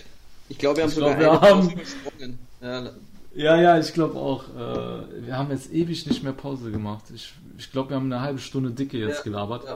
Deswegen Liebe Tifosi, wir gehen mal kurz in die Pause, sind gleich wieder da bei Calcio Neu, der Serie A Talk auf meinsportpodcast.de. Ich habe mich natürlich schockverliebt, weil die war wirklich ganz, ganz klein. So begann die Mensch-Hund-Beziehung zwischen Christina und Tierschutzhund Frieda. Und wie es danach, nach dem ersten Moment der Verliebtheit, so weiterging und welche Klippen es danach zu umschiffen galt, das hört ihr in der neuen Ausgabe von Iswas Dog, dem Podcast für harmonische Mensch-Hund-Beziehungen. Iswas Dog mit Malte Asmus. Überall, wo es Podcasts gibt. So, liebe Tifosi, da seid ihr wieder bei Calcio Siamo Neu, der Serie A Talk auf mein Sportpodcast. Wir machen weiter mit dem nächsten Protagonisten der höchsten italienischen Spielklasse. Und zwar machen wir weiter mit dem SSC Neapel. Und ja, da hat sich ein Mann Richtung England verabschiedet. Und zwar der Brasilianer Alan. Jahrelang Führungsspieler gewesen für die Partner Pi. Und ja, auf einmal verabschiedet er sich für eine Ablöse, ich glaube 25 Mill oder 20 ja. Mill waren, ne? 25 Und, Millionen, ja. Ja, da bin ich von einem äh, Tifoso ähm, privat angeschrieben worden und gefragt worden, ob ich finde, dass es ein guter Deal ist. Ich gebe die Frage jetzt mal weiter an dich. Guter Deal für Everton oder guter Deal für Neapel? Exzellenter Deal für Everton. Gell? Also wenn ich Everton wäre und bekomme Alan für 25 Millionen, dann würde ich mir die Hände reiben. Ja, habe ich auch gesagt. Weil er war der Meinung, das ist ein guter Deal für Neapel. Da habe ich gesagt, ganz ehrlich, die, äh, der Kerl wurde vor einem Jahr noch für 80 Millionen gehandelt. Ja. Hat jetzt eine, äh, aufgrund der Differenzen mit der Vereinsführung, eine etwas schwächere Saison hinter sich und wechselt für 25 Mill. Das ist eigentlich ein Geschenk für Carlo Ancelotti, der jetzt bei Everton Trainer ist und ja. Ja, kein guter Deal für äh, De Laurentiis, ja? Ja, normal ist er so geizig. Ja, das ist ein geiler Geizkragen. Das hat ihm jetzt nicht gefallen, ja? Nur 25 Mill. Nur ein Millik wird nicht los. Der hängt jetzt auch doof mit Millik, ja? Kulibali wollte auch Kulibali kriegt ihn auch nicht weg. Ja. Bringt auch nicht weg. Nee, das gefällt dem Herrn äh, De Laurentiis nicht. Man ja? muss halt auch sagen, ähm, Alana hat echt schon abgeschlossen mit Neapel jetzt schon seit längerem. Ja. Und einen Spieler, der keinen Bock mehr auf den Verein hat, ist es auch gut ziehen zu lassen. Aber die Summe ja, ja. ist echt für Everton. Die haben es wahrscheinlich selber nicht glauben können. Die wären wahrscheinlich ein Budget von 50 nach Neapel geflogen oder 25 haben sich die zwei, die Verhandler haben dazu ins Fäustchen gelassen, sind die angesoffen? Was ist, ist hier los? Echt, Alter. Also ich frage mich auch, wie die den, also was da los ist, dass die den, also ja, ich kann es nicht nachvollziehen. Vertrag. Hatte doch auch nur drei Jahre Vertrag bis 2023. Ja? Hey, leck mich fett, Alter. Was ein Minusgeschäft für Neapel. Ja. Ja, klar, wir haben Corona, aber bis jetzt haben wir davon noch nichts gemerkt. Wenn ich jetzt, wenn jetzt alle Summen so gefallen wären, ja. hätte ich gesagt, ja, okay. Eben. 25 Millionen, okay, alle Summen sind sehr niedrig und muss man jetzt auch nehmen. Okay. Ja. Wenn man jetzt sieht, dass Luis Suarez ablösefrei von Barcelona gehen darf, dann ist mhm. natürlich Alan wieder teuer. Ja. Ja, das stimmt auch wieder. Stimmt. Aber wenn man sieht, dass De Laurentiis 80 Millionen für einen 21-jährigen 21 Nigerianer mit Osimen bezahlt, dann ja. ist 25 Millionen für Alan wieder. ja, ist so. Ist wirklich so. Also momentan ist es echt so verkehrte Welt in Neapel, ähm, dass De Laurentiis so schlechte Geschäfte macht. Also das ist okay. Ja, aber äh, jetzt ist ja auch, ähm, De Laurentiis hat gesagt, er stellt klar, Koulibaly ist am Markt, er wartet auf dementsprechende Angebote und äh, die Masio, Romano und wie sie nicht alle heißen, die denken, dass der Bereich um die 70 Millionen liegt. Also ich überlege schon selbst, durch mal einen Kredit aufnehmen sollen bei der Bank und Koulibaly für 70 holen. Denn Koulibaly ist ein Monster. Ja, also, ja, ja, klar, wir haben Corona und 70 ist natürlich wirklich richtig viel. Aber wenn man jetzt sieht, der Maguire, was hat der, hat er fast 90 gekostet? Der, ja. der, der, weiß der kann ja maximal das Wasser tragen für Kulibali ja, ja. mit demselben Team spielen. Das ist ja eine andere Welt. Ich weiß nicht, ob das den Engländern bewusst ist, was für ein Monster das Kulibali ist, aber ich denke schon, sie brauchen nur unseren Podcast hören. Ähm, dann wissen sie das. Also, ich denke mal, für 70 Millionen wird sich wahrscheinlich ein Abnehmer finden für Kulibali, sollte das muss, der Fall sein. Muss. Okay, muss auch sagen, ich glaube, der ist mittlerweile schon 30, oder? 29, glaube ich. Ist der noch 29? Okay. Und da muss man auch dabei 29. sagen, man muss halt auch dabei sagen, wenn ein, ein Spieler innerhalb von England wechselt, da bezahlst du gleich mal 20 bis 30 Mille mehr. Mhm. Das ist so in der Premier League, aber äh, trotz alledem, Kolibali ist und bleibt ein Monster. Und ich denke auch, dass deswegen bei Neapel gerade der Mercato stillsteht, solange mhm. äh, der Abwehrhühner nicht geht, der äh, mit Sicherheit ähm, das, das größte Faustpfand äh, für den Mercato einbringt, äh, wird da auch gerade jetzt nichts passieren, weil du, du hörst ja auch nichts von Boga. Ja, Boga war die ganze Zeit so, wurde immer wieder mit Neapel in Verbindung gebracht und irgendwie passiert da gerade nichts. Und ich glaube, Neapel sitzt gerade auf ihrem Umlaufvermögen rum und äh, möchte es loswerden, so, ja. Mhm.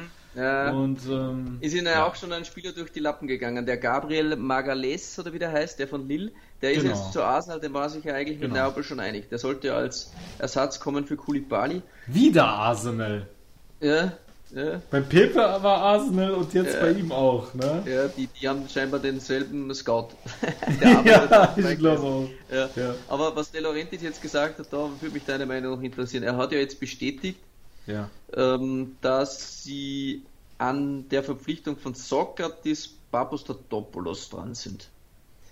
Mm, das würde ja wiederum dafür sprechen, oder dass er nicht mehr dran glaubt, dass er allzu viel Geld einnehmen wird. Oder was denkst du? Puh. Also in Dortmunder Zeiten war ich ziemlich angetan von ihm.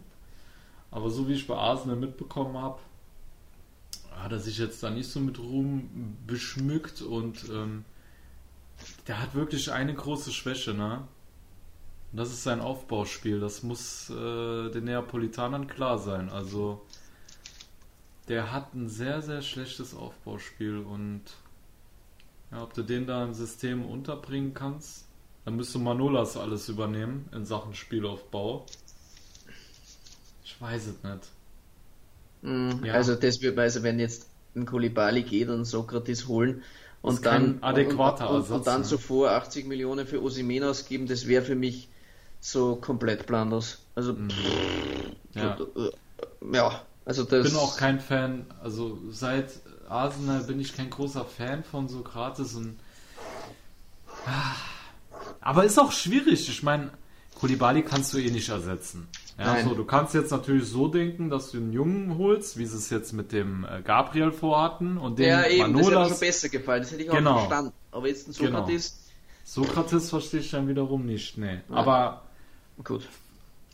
Das wurde offiziell bestätigt von De Laurentiis, ne? Ja, De Laurentiis hat es selbst gesagt. Ah, fuck. arbeiten an der Verpflichtung von Sokrates Papastatopoulos. Er ist eine Option für Neapel und im selben Satz hat er gesagt, dass Koulibaly auf dem Markt ist und er wartet auf Angebote. Scheiße, weil das wäre eigentlich so perfekte Story gewesen für so einen Journalisten, der sich gedacht hat, oh, hm, Arsenal hat jetzt den Gabriel verpflichtet, ja, wen könnte Neapel jetzt Ersatz yeah. geben? Oh, so gratis. So, yeah. weißt du, das ist ja prädestiniert eigentlich, so eine Schlagzeile. Aber wenn er es bestätigt hat, klar, dann ist auch was dran. Ähm, ja, ich tue mir schwer mit Sokrates. Ich tue mir wirklich schwer. Ja. Ich hätte mir an Neapels Stelle lieber einen Mann geholt, der jung ist, Entwicklungspotenzial hat, den Manolas an die Seite gestellt, aber ja, wenn er halt wiederum Vielleicht siehst... kommt ja noch was. Er ist ja nur eine Option. Genau. Vielleicht holen genau. sie auch noch einen Jungen und Sokrates soll dann äh, vierter, fünfter Innenverteidiger sein, dann haben sie noch Maximovic und wissen es ja nicht. Vielleicht ja. holen sie mal Sokrates, sie sichern sich ab, holen mal einen Mann, wenn es die Kohle für Koulibaly reinholt, investieren sie noch in den Jungen und wenn nichts mehr reinkommt, ähm, dann haben sie jetzt Sokrates und Koulibaly. Ja. Aber ich denke mal, Koulibaly wird schon wechseln. Also wenn sie für den keine Mannschaft findet, dann wird es für alle anderen auch schwer. Ja, und ich denke mal, die äh, orientieren sich natürlich auch an der Konkurrenz. Und wenn man sieht, wie gerade alle am Aufrüsten sind, dann denkt sich Neapel vielleicht auch, vielleicht sollten wir ja kurzfristig denken und jetzt erstmal so gratis holen, dass wir eine gewisse Garantie für Qualität haben. Mhm. Ja, weil er ist ja jetzt auch kein schlechter Innenverteidiger. Ich will den gar nicht schlecht reden. Aber ja, Aufbauspiel ist auf jeden Fall eine große Schwäche von ihm. Ansonsten bietet, der, bietet er dir natürlich auch eine gewisse Qualität, die du sofort hast. Ja. ja. Okay. Gut, ansonsten ähm, ja, brauchen wir jetzt eigentlich Nein, glaube ich, haben mehr einzugehen. Nein. Genau. Dann würde ich sagen, gehen wir zum AC Milan. Und ja, René, da sind, glaube ich, die meisten Bomben geplatzt. Denn äh, es geht Schlag auf Schlag. Zuerst, wenn man sich die Pressekonferenz von Paolo Maldini angehört hat, da dachte man als Milan-Fan, okay, so große Sprünge werden wir auf dem Mercato nicht machen. Und nur eine Woche später äh, bestätigt sich, dass Sandro Tonali zu, zu Milan wechselt. Also, wenn ich jetzt einfach nur den Vergleich sehe, wie damals bei ähm, Fasone, der uns äh, Aubameyang versprochen hat, und am Ende kam Kalinic und äh, Maldini da, verspricht einem, was heißt verspricht? Er hat ja nichts versprochen, aber es wurden dann Namen wie Mark Rocca gehandelt und am Ende kommt Sandro Tonali. Dann merkst du als Milanista, dass du in einer neuen äh, Gegenwart angekommen bist, ja, in einer ja. neuen Realität. Äh, wie ging es dir, als du gelesen hast, dass äh, der Wunderknabe äh, zum AC Milan wechselt? Zu Beginn habe ich es nicht für möglich gehalten. Wir sind ja auch von einigen Leuten auf Twitter gefragt worden und auf Instagram immer wieder mal zu Tonali, weil die Milan-Fans natürlich sehr großes Interesse gehabt haben an Tonali, ja. weil ja. wir ihm vorher auch schon angesprochen. Tonali ist ja bekennender Milanista seit seiner Kindheit und er war ja. sich damit Inter einig und die Milan-Fans hatten trotzdem immer Hoffnung, quasi auf Tonali zu verpflichten. Und ich habe dann auch immer ganz ehrlich gesagt, ich glaube nicht, dass Tonali kommt, denn ähm, aus zwei Dingen. Die Ablösesumme war zu dem damaligen Zeitpunkt viel zu hoch. Ja. Ähm, für mich, weil ich mir gedacht habe, okay, Milan hat ein gewisses Transferbudget, wenn da 50% schon flöten gehen für einen Tonali, ja. dann ist es für die Breite des Kaders nicht gut, so viel Geld auszugeben. Das zweite habe ich geglaubt, dass äh, tatsächlich, dass er sich mit Inter sehr nahe ist und dass er eventuell zu Inter gehen wird und auch, es gab auch wenig Gerüchte in Bezug auf Milan, eben aufgrund der Ablösesumme, glaube ich, und es waren eben andere Namen sehr konkret. Ähm, wenn man jetzt allerdings äh, die Ablösesumme, da werden wir dann nachher drauf eingehen, ähm, ähm, wenn man das Ganze jetzt so beschäftigt, das erste Mal, als ich es wirklich geglaubt habe oder dass es konkreter geworden ist, war, als der Brescia-Präsident ähm, sich zu Wort gemeldet hat, knapp einer Woche, wo mhm. er dann mhm. gesagt hat, ja, es gibt Verhandlungen tatsächlich mit Milan, äh, Maldini äh, ist eine große Respektsperson und er repräsentiert Milan mit all seiner Macht, so quasi hat er das ein bisschen schön ausgeschmückt mhm. und er erkennt die, ähm, ja, wie ernst es ihm quasi ist. Und ähm, Tonali will ähm, ja sehr schnell Klarheit. Das hat er dann auch noch angefügt und da habe ich mir dann erst einmal gedacht, okay, also Milan macht da jetzt, glaube ich, jetzt wirklich ernst. Also Inter ist noch ein bisschen mhm. Stillstand, keine Spielerverkäufe, weiß man nicht, wie, wie sieht es da finanziell aus. Und ja, dann wurde es immer konkreter, immer konkreter. Man hat gedacht, Wahnsinn. Also jetzt Tonali ähm, statt Bakayoko ähm, soll, ist ja schon Wahnsinn, obwohl mhm. Bakayoko, ich bin ja großer Bakayoko-Befürworter, aber es soll ja auch nicht ausgeschlossen sein, dass Bakayoko auch noch zusätzlich kommt, aber das ist wieder ein anderes Thema. ja. ja. Das ist ja, das wäre dann die Oberbombe, wenn jetzt beide ja, kommen. Ja, aber klar, wenn man jetzt, wenn man jetzt Tonali hernimmt, also wir haben es jetzt auch den anderen Leuten, wie es dann gekommen ist, also dann auch gesagt, also wenn man jetzt nur die Qualität nimmt, das Talent, das findest du in Italien aktuell vielleicht drei, vier Mal in dem Alter überhaupt, wenn du jetzt sagst, vielleicht in der Verteidigung ist es ein Bastoni, vielleicht in der Verteidigung, dann ist es im Tor ganz klar ein Donnarumma, es ist im offensiven Mittelfeld ein Saniolo und das ist es im defensiven Mittelfeld ein Tonali. Das sind die Leute, die überragend sind und da ja. ist der bekannteste Name oder der am meisten gepusht wurde, auch schon vor zwei bis drei Jahren, ist dann vielleicht nochmal mehr ein Tonali, der was auch medial am meisten gehypt worden ist, obwohl ja. es wahrscheinlich einer der Jungs ist, die am meisten am Boden geblieben sind. Also wenn man sich sein Instagram-Profil anschaut, da sieht man eigentlich nur den Jungen im Trikot, da siehst du keine mhm. Rolex-Uhren, keine Lamborghinis oder sonst irgendwelche Scheiße. Ähm, ja. Gefällt mir auch bei einigen anderen jungen Spielern auch sehr gut. Also er will dann jetzt nicht rausnehmen, aber Tonali ist da äh, für das, dass er da so gehypt wird, eigentlich scheint er relativ gut am Boden geblieben zu sein. Absolut, absolut. Und ähm, ich muss sagen, ich war eigentlich schon. Ich habe mich eigentlich von Tonali schon verabschiedet und war mir sicher, dass es der zu Inter geht, weil er mit uns halt gar nicht mehr in Verbindung gebracht worden ist. Und äh, auf einmal kam dann diese Meldung, da ich sage, was geht ab? Und äh, du weißt ja selber, wie sehr ich Tonali feier und mhm. ähm, dass ich auch schon äh, vor Monaten gesagt habe, dass es für mich eigentlich ein äh, Jahrhunderttalent ist. Es vielleicht ein bisschen hochgegriffen, aber ich traue ihm wirklich den ganz, ganz großen Sprung zu. Ähm, Aber trotz alledem, ähm, ich tue mir wirklich schwer mit der äh, mit der Überbesetzung unseres äh, Mittelfelds. Ich habe jetzt auch, weil ich so nass auf den war, habe ich einen Karrieremodus angefangen mit Milan. Und äh, da ja auch Bakayoko in der Pipeline ist und man sich ja jetzt um dessen äh, Verpflichtung bemühen möchte, hätte man Benacer, Kessier, Bakayoko und Tonali im äh, defensiven Mittelfeld. Und ich sag dir eins, egal wie ich aufgestellt habe im Karrieremodus, ich habe mich nicht gut gefühlt.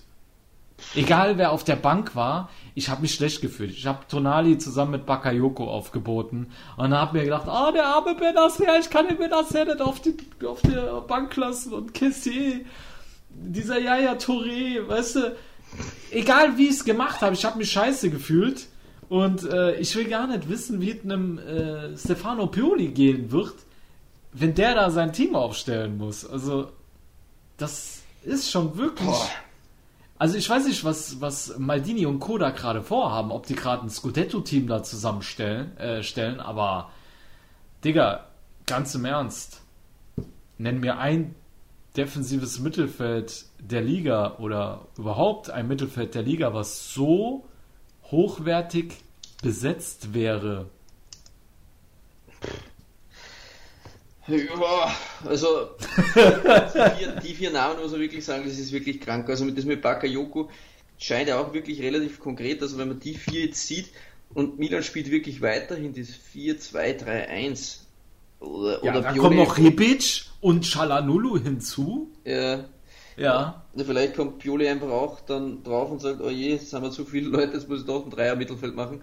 Aber das ist also ich für mich persönlich könnte es auch nicht, wenn ich die ganzen Einzelspieler jetzt sehe, wie gut das Benacer mit KC zusammengespielt hat, wie überragend Bakayoko war, als er bei Milan war, und dann hast du so ein Talent wie Tonali, würde ja. mir wirklich schwer, also ich könnte jetzt nicht sagen, wer ich denke, dass jetzt anfängt. Also äh, wer da Stammspieler sein wird und so. Also das ist echt, das ist echt brutal schwer, weil man auch nicht passt, ja. wie passen die äh, Synergien zusammen, wer harmoniert da am besten miteinander. Ja eingespielt sind. Na klar, Benassi und KC, aber es wäre echt, es ist echt richtig brutal. Und Mittelfeld, ja, wenn der Inter hat natürlich auch ein starkes, aber weiß man auch nicht, wie es mit Brozovic weitergeht, aber Barella, Brozovic, Sensi, Sensi ist halt viel verletzt, ist noch ein bisschen Fragezeichen, aber Inter bräuchte dann auf jeden Fall auch noch jemanden, den Eriksen, äh, wissen wir nicht, was ist mit dem Eriksen überhaupt. Und noch dazu, aber sorry, dass ich, ich sage. nicht weiter vorne natürlich. Ähm, äh, Sorry, dass ich sage, René, aber Sensi hat bisher für Inter äh, keine zehn richtig starken Spiele gemacht, weil er ständig verletzt ist. Und Barella ist erst gegen Ende der Saison ja. wirklich in Form gekommen. Weißt du, wie ich meine? Ja, Tonali ähm, hat noch gar kein gutes Spiel für Milan gemacht jetzt. ja, das mag sein. Das mag sein. Na, ich versuche nur die Mittelfelder ein bisschen zu eruieren. Äh, Juve ist ja. ja natürlich noch einiges am ähm, rumeiern, wenn sie da jetzt das französische Monster von Lyon bekommen mit Au revoir oder wie man den ausspricht, Bentacour, Arthur. Aua. Ja. Aua, ja. Aber ja, Milan wäre schon wirklich bombenmäßig aufgestellt, muss man wirklich ganz ehrlich sagen. Also da gibt es, ja. Das ist schon Scudetto-Level Mittelfeld, ja. also da hat Maldini schon ordentlich was vor. Ähm, das ist wirklich überragend. Was mich auch geschreckt hat bei Tonali, also was heißt geschreckt, das hätte ich tatsächlich nicht geglaubt. Tonali hat den besten ähm, Flankenwert Europas. Und ja. das als zentraler Mittelfeldspieler. Habe ich ähm, gelesen, über 30 Prozent. Ne? Ja, von den letzten ja. 100 geschlagenen Flanken sind 37,8 Prozent angekommen. Ja. Europaweit, nicht Italien, ja. nicht Brescheweit, nicht, sondern europaweit der beste Wert von 151 gewerteten Spielern und da nimmt man natürlich nur die Top-Ligen her. Also, das ist schon Wahnsinn. Das ist ein krasser Wert. Also damals, wo ich äh, noch die ähm, Talentseite ge äh, geschmissen habe und für die geschrieben habe, ähm, du kannst eigentlich sagen, so Flankenwerte sind so ab 22 bis 23 Prozent, kannst du sagen, ja, der ist sehr flankenstark. Aber dass der Kerl mit über 30 kommt, habe ich noch bei keinem einzigen Spieler gesehen. Mhm. Ähm, wenn man jetzt auch sieht, jetzt äh, ehemalige Spieler, die sich zu Pirlo, äh, zu, zu, Pirlo, Pirlo hat sich geäußert, also ehemalige äh, Legenden ähm, über Tonali. Pirlo hat zum Beispiel gesagt, Ähm, Tonali ist der beste zentrale Mittelfeldspieler der Serie A und er ist um einiges kompletter als ich selbst, mhm. ähm, hat der Juventus-Trainer gesagt. Oder Totti hat zum Beispiel gesagt, ähm, er wird der beste Mittelfeldspieler der Welt werden. Er hat alles, was ein Spieler braucht. Er ist technisch beschlagen, er hat die richtige Mentalität mhm. und er ist extrem aggressiv. Also auch Totti ist äh, absolut überzeugt von ihm. Also da ja. spricht schon sehr viel für ihn. Was man natürlich auch sagen muss, es ist natürlich sehr viel Talent und sehr viel wenn, hätte, wäre. Natürlich ja. auch noch bei Tonali dabei. Denn ja. die Facts sind einfach, dass er tatsächlich bislang halt nur unter Anführungszeichen bei einem Abstiegskandidaten ein Jahr gespielt hat. Ähm, mhm. Wenn man das jetzt zum Negativen sagen will. Ja, klar hat er auch zuvor schon in der Serie B, dort war er auch sehr stark, aber die Hard Facts sind, er hat nur bei Brescia unter Anführungszeichen ein Jahr gespielt. Wenn man es aber sieht, bei so einer Kackmannschaft im defensiven Mittelfeld auf 8 Scorer zu kommen, auf der 6 ist wiederum auch, äh, hebt sein individuelle Klasse natürlich nochmal stärker heraus. Ja. Also, ja, er spielt einfach überragende Schlüsselpässe, äh, seine Freistöße, seine Eckbälle, seine Flanken, wie wir es eh schon angesprochen haben. Ähm, ja, vielleicht im Kopfballduell ist er natürlich nicht der stärkste. Wenn du jetzt einen Tonali und einen Benacer hast, ja, äh, ja. und auf der gegenüberliegenden Seite Bentakur oder äh, Leute wie Bakayoko wird es wahrscheinlich schwierig. Aber mhm. ja, muss halt das Spiel anders aufziehen. Ja. Wir sind auf jeden Fall gespannt. Ähm, kann sein, dass es aufgrund des engen Spielplans sich Maldini denkt, wir wollen äh, richtig rumrotieren, ohne Qualitätsverlust. Kann auch der Gedanke dahinter sein. Ähm, des Weiteren muss man einfach abwarten, welcher taktische Ansatz vielleicht auch dahinter steckt, weil auch ein Benacer mal auf der 10 spielen könnte. Ich meine, Tonali ist ein kompletter Spieler, den kannst du auch auf die 10 stellen. Ja, also wer weiß, wie man mit ihm plant naja. und ähm, wie das Ganze dann taktisch gelöst wird. Und ja, dann hat Milan ja auch noch Brahim Diaz an den der Angel. Den machen wir aber erst nach der Pause. Haben wir schon, ach stimmt, Alter. Ja, ja. Ja, wir hatten Gott, nämlich ey, schon. Ich bin so schluderisch heute. Neapel und Milan. Jetzt sind wir schon wieder bei 20, glaube ich. Hast recht, ja. Gut, liebe Tifosi, bis gleich bei Calcio Leute, der Serie Talk auf Sportpodcast.de. So, liebe Tifosi, da seid ihr wieder bei Calcio Siamo Neu, der Serie A Talk mein Sportpodcast.de. Und wir machen weiter mit der nächsten Verpflichtung des AC Milan oder so gut wie. Ja, also ist ja schon da, hat einen Medizincheck gemacht ist eigentlich schon weiter als Tonali. Ja, ist eigentlich schon weiter wie Tonali, genau. Wir ja. wollen uns nicht zu weit aus dem Fenster lehnen, denn wir wissen, bis zur Vertragsunterschrift kann noch alles passieren. Also sagen wir sehr wahrscheinlicher Transfer. Äh, Brahim Diaz vom, äh, von Real Madrid äh, ausgeliehen, mhm. aktuell, ohne Kaufoption erstmal. Man möchte sich dann im Laufe der Saison einigen. Jetzt muss mhm. alles schnell gehen für die äh, beiden Parteien. Und ja, Milan bekommt mit dem 21-jährigen Spanier einen sehr flexiblen Offensivmann, der eine Menge Kreativität mitbringt, extrem dribbelstark ist sehr spielintelligent, äh, ordentliche Pace am Start hat und eigentlich äh, ein sehr, sehr hochgelobtes Talent war, aber sich bei den Königlichen nicht so wirklich durchsetzen konnte und ja, bei Manchester City wollte man ihn ja halten, aber dann hat er sich Richtung Madrid verabschiedet und ja, jetzt ist er bei Milan. Was sagst du zu der Personalie Brahim Diaz? Ja, man sieht ja schon anhand dessen, wo er im Kader war, wie er ungefähr zu ranken ist. Also mhm. ähm, war bei Manchester City, ist dann zu Real gewechselt. Man muss sich das Ganze jetzt mal vorstellen. Ähm, der war bei Manchester City, hatte dort zu dem Augenblick, glaube ich, gar keinen oder erst ein, zwei Kurzeinsätze bei den Profis, aber ich glaube mhm. sogar gar keinen. Und hatte dort noch ein halbes Jahr Vertrag. Ein Jugendspieler, der ein halbes Jahr Vertrag hat. Und Real Madrid zahlte für den Jungen fast 20 Millionen Euro, obwohl der nur mehr noch ein halbes Jahr Vertrag hatte für einen mhm. Jugendspieler. Ja. Also das, das war schon Wahnsinn, dass sie den da im Jänner geholt hatten. Ja. Aber der hat ähm, äh, nur kleine Korrektur, er hat schon im Pokal gespielt, also er hatte schon Profi-Einsätze, ne? bei, Im Manche Pokal hat er gespielt, bei, bei Manchester City. Ja, ich glaube, er hat in der Premier League. Ah, da 49 Minuten hat er gespielt in der Premier League, das meinte Ja, ich, ja. das hatte ich mal gelesen. Ach so, okay, okay, Ja. ja. Ah, FA Cup hat er ein bisschen mehr. Ah ja, aber in der. Premier League hat er nicht mal eine Stunde gespielt. Aber das zu dem. Bei Real Madrid kam er dann in der Saison, als er im Jänner kam, etwas mehr zum Einsatz, natürlich auch nur zu Kurzeinsätzen und im Vorjahr, wenn er dann gespielt hat, hat er einen ganz guten Eindruck gemacht. Also eben deine angesprochenen, ähm, er ist sehr stark im Dribbling, ähm, kann auch die Bälle gut durchstecken, wirkt äh, technisch extrem beschlagen, aber hat er kaum Einsatzzeiten äh, äh, gehabt, ist quasi wirklich nur, und Anführungszeichen, aktuell als Talent zu sehen. Ähm, Maldini hat selbst gesagt, äh, sie haben Brahim Diaz wegen seiner Flexibilität geholt. Er kann auf allen Positionen in der Offensive eingesetzt werden, aber Ja. vor allem auch hinter den Stürmern wird dafür sprechen, dass er wahrscheinlich eher so als Backup für Hakan Çalhanoğlu gesehen wird. Ja. Kann aber auch gut sein, vielleicht auf rechts. Wir haben jetzt Pikasti Rebic Leche. Ja, oder für Rebic auch mal. Also. Mhm. Und Milan hat jetzt in dem Sinn auch wenig Risiko natürlich. Klar, Mhm. Milan hat immer gesagt, und es wurde zumindest medial kommuniziert, Milan macht keine reinen Laien. Aber Corona hat natürlich auch einiges verändert, muss man natürlich auch fairerweise sagen. Und Ja. dann ist es auch Zeit, ähm, kluge Investments zu tätigen. Und es war auch nicht schlecht, dass jetzt, weil es hieß ja, ja, es wäre eine Kaufoption gewesen von 20 Millionen, auf das hätte man sich geeinigt. Real wollte aber dann eine Rückkaufoption von 25. Das hat Mhm. Maldini dann sofort abgelehnt. Maldini wollte dann eher 40 aufwärts. Dann haben sie gesagt, okay, wir leihen jetzt mal nur und Ja. dann sehen wir weiter, wie sich das Ganze entwickelt.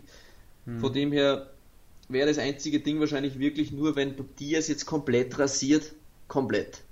Und dann hat Milan natürlich ein Jahr einen kranken Spieler, aber dann sagt natürlich Real, okay, ihr seht ja, der Diaz hat rasiert, ähm, ihr gebt uns den jetzt wieder sofort Ja. oder ihr zahlt uns für den jungen Mann halt jetzt gleich 50.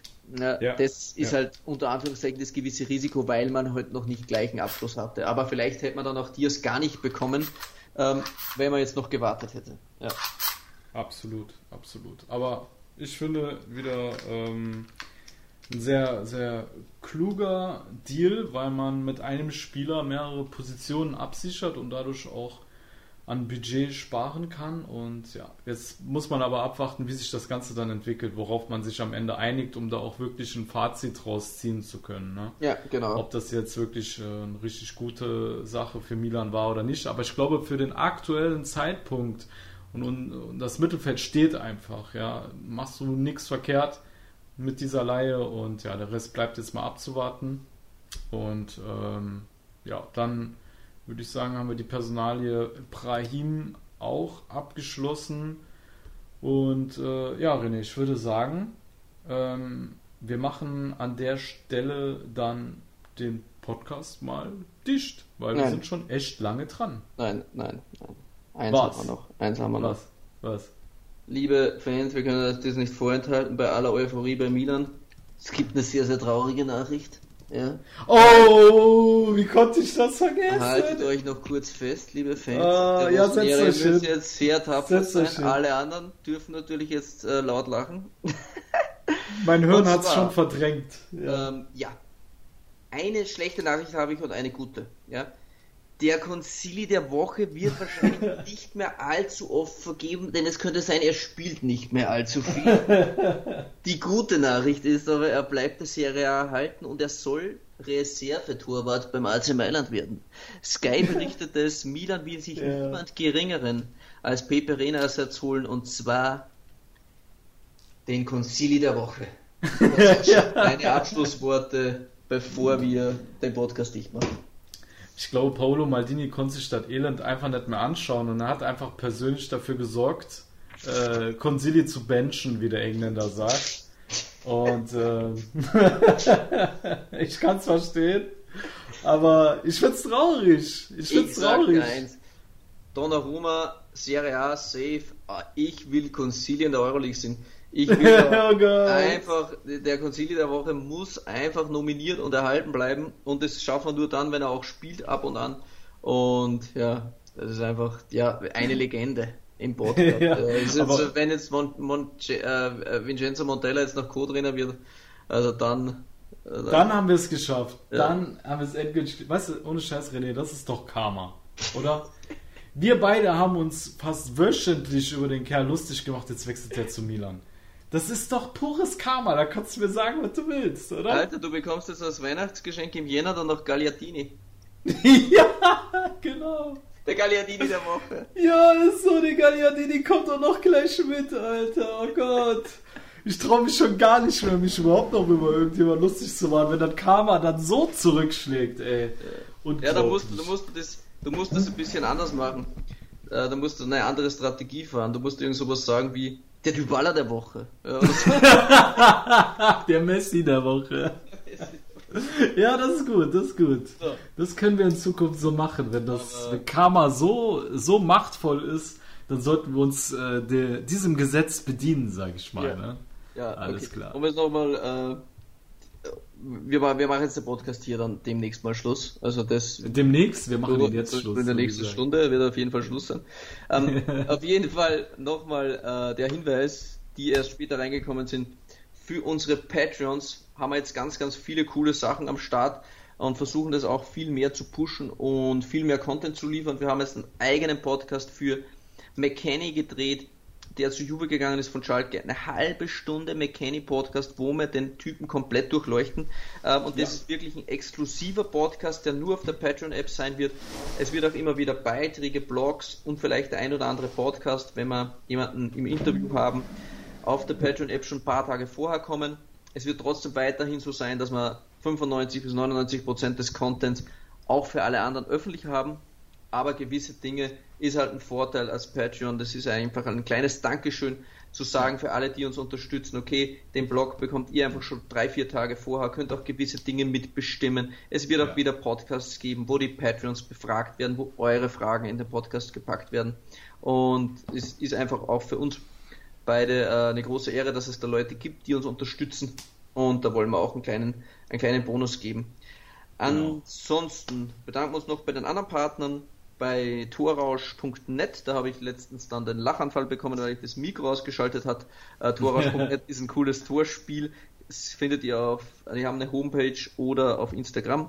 Dann Milan Total und Milan Total TV. Dann Nera Zurich Germany Inter Mailand von Björn Hauer, den hat man heute zweimal sogar gehört. Dann mhm. ähm, den Vienna Club DOC Juventus von René Fandner. Ähm, der ist gerade in Kärnten auf Urlaub. Äh, also eigentlich heißt er, glaube ich, der Juventus Club DOC Vienna. Das haben wir ein bisschen verlabert, aber ich habe falsch aufgeschrieben scheinbar. Ähm, dann natürlich noch 90 Plus, unser Premium-Partner, wo wir auch immer viele Leute zu Gast haben. Und allen voran auch noch Kickfieber. Genau, richtig. Yes, vielen Dank genau. euch allen für die Unterstützung und natürlich allen Patrons. Vielen, vielen Dank. Ja, auch von meiner Seite aus vielen Dank, liebe Tifosi. Und ja, dann würde ich sagen, ihr hört uns auf jeden Fall demnächst wieder. Genau, hört ihr uns wahrscheinlich nächste Woche wieder. Wir warten so ein bisschen die Mercato-Situation ab, damit wir uns wirklich melden können, wenn noch weitere Bomben geplatzt sind. Und ah, dann werden eins wir müssen wir noch erwähnen, eins müssen wir noch erwähnen, das hat uns unser Admin, unser Instagram-Admin, der Paul, hingewiesen. Ähm, ob wir denn wieder eine Saisonvorschau machen. Die Frage oh, stimmt, auch. ja. Und, und, auf die alte sollten wir ja, auch noch eingehen. Auf die alte sollten wir auch eingehen, ah. ja, genau. Da hat man ja auch mal so eine Wette und so einen Scheiß. Ähm, wir werden das Ganze dann in einem Podcast mal verpacken. Also wir haben nicht drauf vergessen, da werden wir kurz Rückblick machen und dann die Ausschau machen auf die neue. Aber jetzt ist halt einfach wirklich noch sehr viel Transfermarkt, es ja. gibt wieder neue ja. Spieler, die müssen wir wieder vorstellen. Und das wird jetzt einfach noch einige Wochen so gehen. Ich denke vom Gefühl her, dass wir jetzt wahrscheinlich vielleicht noch ein, zwei Mal Transfermarkt machen. Ja, genau. Und dann machen wir für euch äh, die Spezial- Sendung mit Saisonvorschau und ja. dann gehen wir auch nochmal auf unsere alte Vorschau ein, die wir letztes Jahr getroffen haben für euch. Genau, Liebe ja. Tifosi! So, dann würde ich sagen, machen wir jetzt mal Feierabend. Wir jo. haben jetzt 22 Uhr 14. Wir haben zwei Stunden jetzt hier miteinander gequatscht über Skype, René, und äh, ich glaube, wir beide gehen jetzt mal schlafen. Jo. Liebe Tifosi, alla prossima, ci sentiamo e buonanotte. Ciao. Ciao. Ich habe mich natürlich schockverliebt, weil die war wirklich ganz, ganz klein. So begann die Mensch-Hund-Beziehung zwischen Christina und Tierschutzhund Frieda. Und wie es danach, nach dem ersten Moment der Verliebtheit, so weiterging und welche Klippen es danach zu umschiffen galt, das hört ihr in der neuen Ausgabe von Iswas Dog, dem Podcast für harmonische Mensch-Hund-Beziehungen. Iswas Dog? Mit Malte Asmus. Überall, wo es Podcasts gibt. Calcius Jamo Neu. Der Serie A Talk. Auf meinsportpodcast.de